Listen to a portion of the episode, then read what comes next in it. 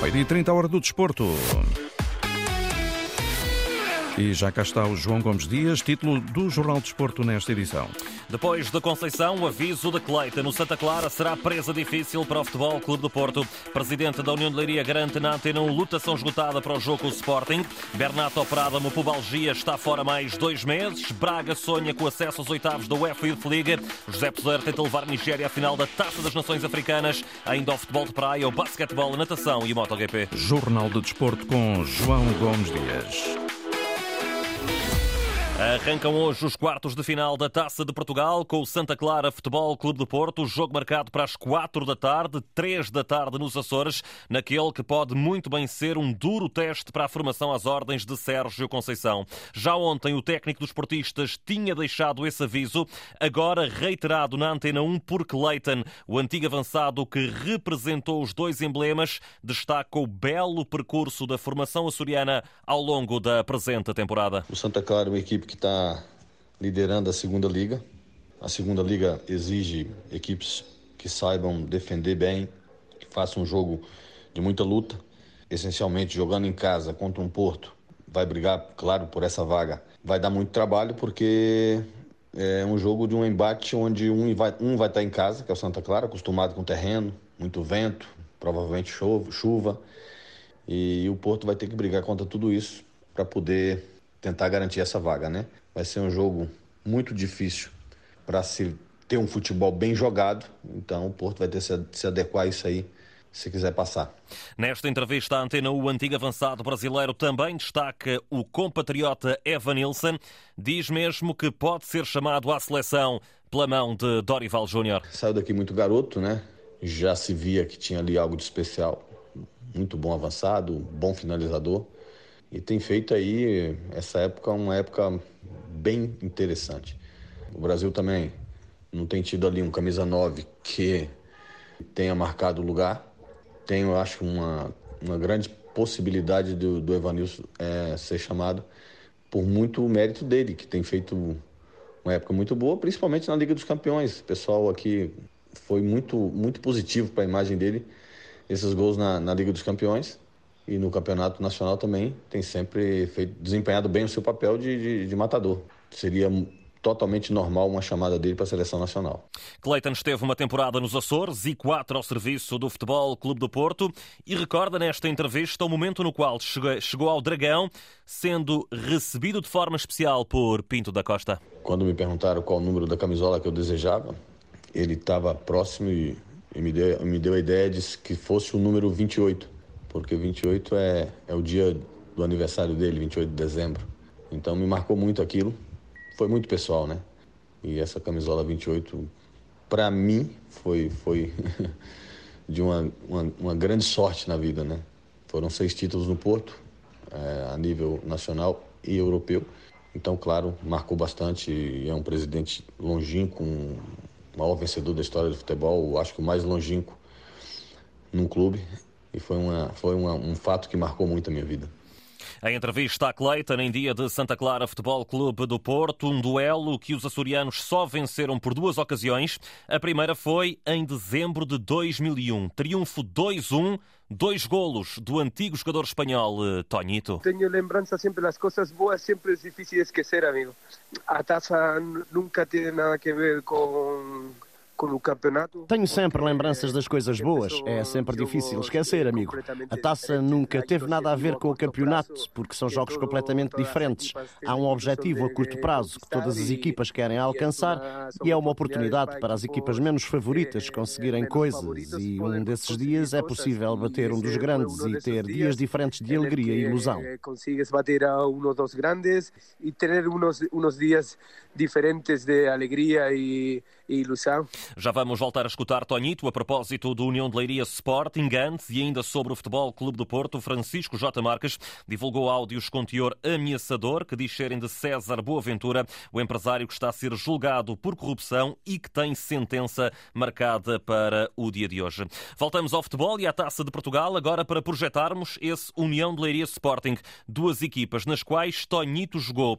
Mas quando questionado sobre quem quer que vença esta eliminatória, a resposta não podia ser mais elucidativa. Quero que ganhe Sporting. Eh, tenho muitas saudades e e, e muito apreço também por União Leiria, porque gostei muito da cidade, do clube. Quero que ganhe o Sporting. Tenho muitas saudades e também apreço pela União de Leiria, porque gostei muito da cidade e do clube, onde fiz muitos amigos, mas o meu sangue é verde e branco e não posso mentir. Acho que vai ser um jogo competitivo, um jogo bonito para ver, porque a taça dá essa possibilidade.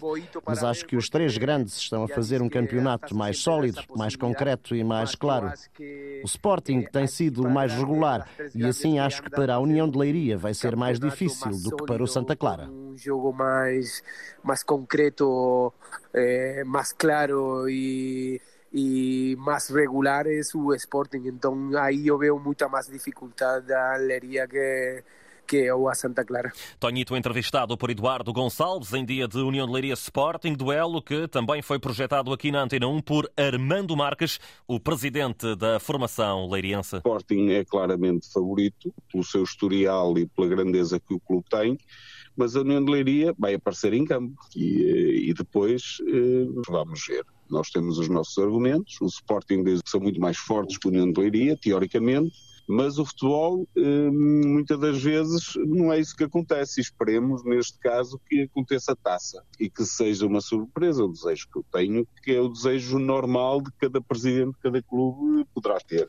Escutado esta manhã por Horácio Antunes, o presidente da União de Leiria garante casa cheia para o jogo de logo mais. Já esgotamos hoje de manhã, já estão esgotados. Portanto, vamos ter quantos uh, adeptos no Magalhães Pessoa? 20 mil, 20 mil a passar um bocado, porque há umas limitações no estádio, nós não abrimos uma bancada que é a bancada sul inferior, por isso estarão 20 mil pessoas. Lotação esgotada naquele que é mais um exemplo da União de Leiria na forma como cativa os adeptos para o estádio. Nós queremos que Leiria seja o expoente máximo de adeptos de futebol. Eh, em que a clubite ehm, esteja presente, em que as pessoas gostem do clube, mas que não seja uma clubite doentia em que afasta as pessoas, as famílias dos estádios. É para isso que trabalhamos há uns anos e estamos em crer que estamos no melhor caminho e na melhor estratégia para que sejamos também um exemplo para o futebol português de trazer gente ao estádio, que é o nosso objetivo. Armando Marques, o presidente da União de Leiria, clube que hoje recebe o Sporting às 8h45 da noite. Jogo para seguir aqui na rádio, relato de Paulo Sérgio. Ora, ainda sobre os Leões, o presidente da Assembleia Geral da SAD, Bernardo Ayala, considerou que a reunião magna de ontem foi um sucesso depois da aprovação de todas as propostas que foram à votação e que permitiram, desde logo, ao clube ficar com 88% do capital da SAD. A Assembleia correu muito bem. Nós tivemos hoje três pontos na ordem de trabalhos. Os dois primeiros respeitavam a antecipação dos prazos de conversão das MOCs, eh, a antecipação para entre hoje e dia 15 de fevereiro e ambos os pontos foram aprovados por eh, larguíssima maioria de 99,98%. Esta Assembleia Geral também permite avançar com um novo empréstimo obrigacionista. O terceiro ponto de ordem de trabalhos respeitava a um pedido do Conselho de Administração de aprovação de um empréstimo obrigacionista, que também foi aprovado com 99,98% dos votos. Portanto, a Assembleia foi um sucesso, pode dizer-se, todos os pontos aprovados por larga maioria. Bernardo Ayala, depois da Assembleia Geral da SAD de ontem à noite. Amanhã, a Taça de Portugal pinta-se com as cores do Minho. 75% das equipas que vão ao jogo, ou seja, 3 em 4, são dessa região do país. Tudo começa a partir das 6h45, com o Vitória de Guimarães a receber o Gil Vicente. Jogo para acompanhar com informações de Ariana Azevedo. Depois, o fecho dos quartos de final, às 8h45 da noite, com o Vizela a receber o Benfica. Jogo que iremos acompanhar com o relato de Carlos Rui Abreu. Ora, ainda a propósito dos encarnados, destaque para Bernat, mais dois meses fora. O lateral espanhol foi operado a uma pubalgia. Roger Schmidt vai fazer a projeção para o jogo diante dos vizelenses a partir da uma da tarde, ao passo que na formação minhota a antevisão será feita por um jogador também durante a tarde.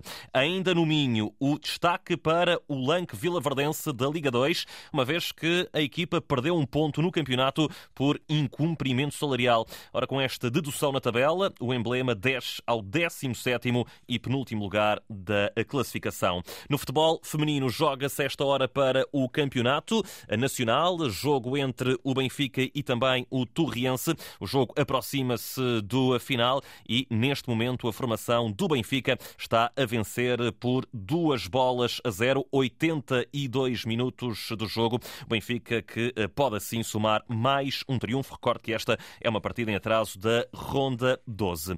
O Braga joga hoje o play-off de acesso aos oitavos de final da UEFA Youth League. Os miúdos defrontam o Partizan na Sérvia a partir das duas da tarde e o técnico Rui Duarte está ciente das dificuldades que terá pela frente. Será com certeza uma eliminatória difícil, um jogo difícil e estamos, estamos confiantes. Estamos confiantes que podemos seguir em frente, estamos confiantes que podemos fazer uh, passar à próxima fase, uh, de, de, continuar a, a, alimentar este sonho, esta ambição de, de, de querer ganhar e de querer eh, competir com cada adversário. Mas será com certeza um jogo difícil, mas iremos estar preparados. Entre os eleitos de Rui Duarte está Jonatas Noro, ele que quer aproveitar esta bela oportunidade do Braga continuar em prova na Liga dos Campeões dos mais jovens. Sabemos que vai ser um jogo difícil, num ambiente difícil, mas estamos confiantes e sabemos que temos de dar, temos de dar o máximo de nós para passar só temos esta oportunidade e não a vamos deixar para trás. Partizan Braga às duas da tarde no play-off de acesso aos oitavos de final da UEFA Youth League. Recordo que o Porto já está na próxima, frase, na próxima fase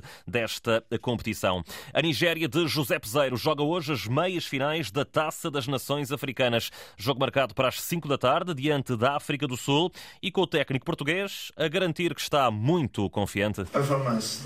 Temos que ter a performance do último jogo, defender juntos com os 11 e atacar com 11. Queremos atacar bem e defender bem. No último jogo conseguimos e agora temos de repetir. É outro jogo, ainda não ganhamos nada. Nada do que se passou até agora tem influência. Só na nossa confiança. A equipa confia nela própria, mas o adversário também está confiante. Nigéria e África do Sul, a partir das 5 da tarde, depois às 8, a outra meia-final com a anfitriã Costa do Marfim, a defrontar a República Democrática do Congo. Atenções também centradas na Taça Asiática, às 3 da tarde, Irão-Qatar. Segunda meia-final, quem vencer vai disputar o troféu diante da Jordânia, que ontem eliminou a Coreia do Sul. Para hoje, ainda jogos nas taças da Alemanha, Espanha, Inglaterra e França. E atenção que do outro lado do Atlântico, em concreto no Brasil, chega a notícia de que que António Oliveira está muito perto de ser o novo treinador do Corinthians, depois do bom trabalho que fez ao serviço do Cuiabá. A seleção nacional tem mais dois jogos marcados na preparação para o Campeonato da Europa. A equipa às ordens de Roberto Martínez joga com a Finlândia dia 4 de junho às 7h45 da tarde em Alvalade, defrontando depois a República da Irlanda em Aveiro no dia 11, também às 7h45. Pelo meio, recorde, já estava marcada a partida diante da Croácia dia 8 de junho às 5h45 no Estádio Nacional do Jamor.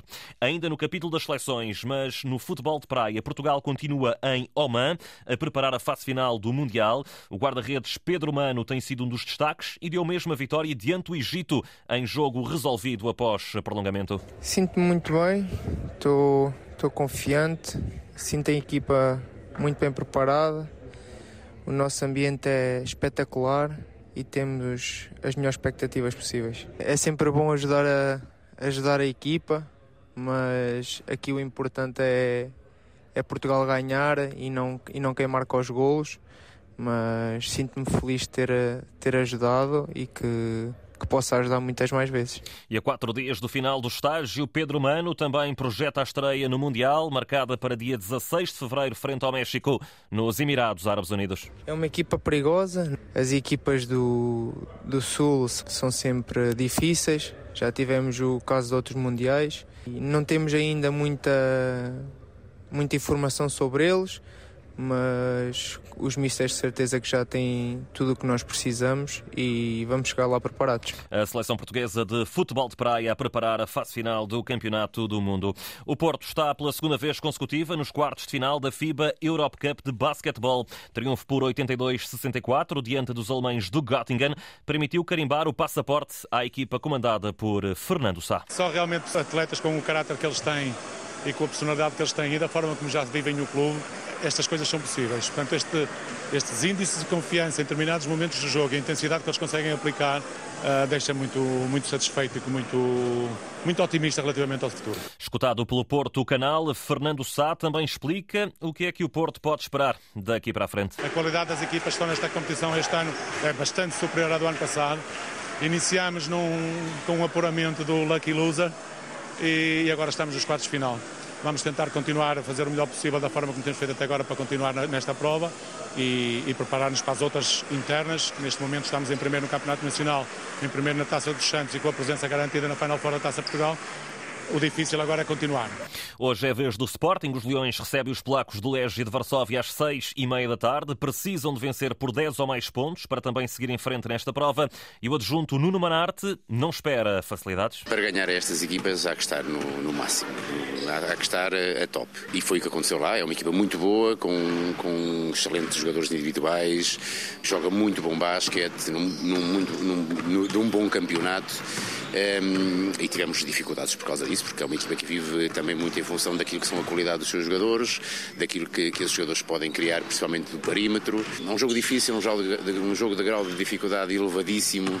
O Sporting tenta juntar-se ao Porto nos quartos de final da FIBA Europe Cup de basquetebol. Notas finais nesta edição. No handball, o Avanca recebe hoje o Águas Santas a partir das nove da noite em jogo do campeonato. De ontem vem a vitória do líder Sporting diante do Vitória de Setúbal por expressivos 41-16. Nos Mundiais de Natação que decorrem no Qatar, Angélica André foi hoje décima colocada nos 5 km de águas abertas, ao passo que Tiago Campos foi o melhor português na vertente masculina, ao terminar na 17ª posição. No MotoGP, Miguel Oliveira foi 19 colocado em mais um dia de testes oficiais no circuito de Sepang, na Malásia. O piloto português da Aprilia gastou mais um segundo e meio do que Enia Bastianini da Ducati, que foi o mais rápido em pista. Finalmente no surf, Frederico Moraes foi eliminado na terceira ronda do Pipeline Pro Surf no Havaí naquela que é a primeira prova do circuito principal da Liga Mundial desta modalidade.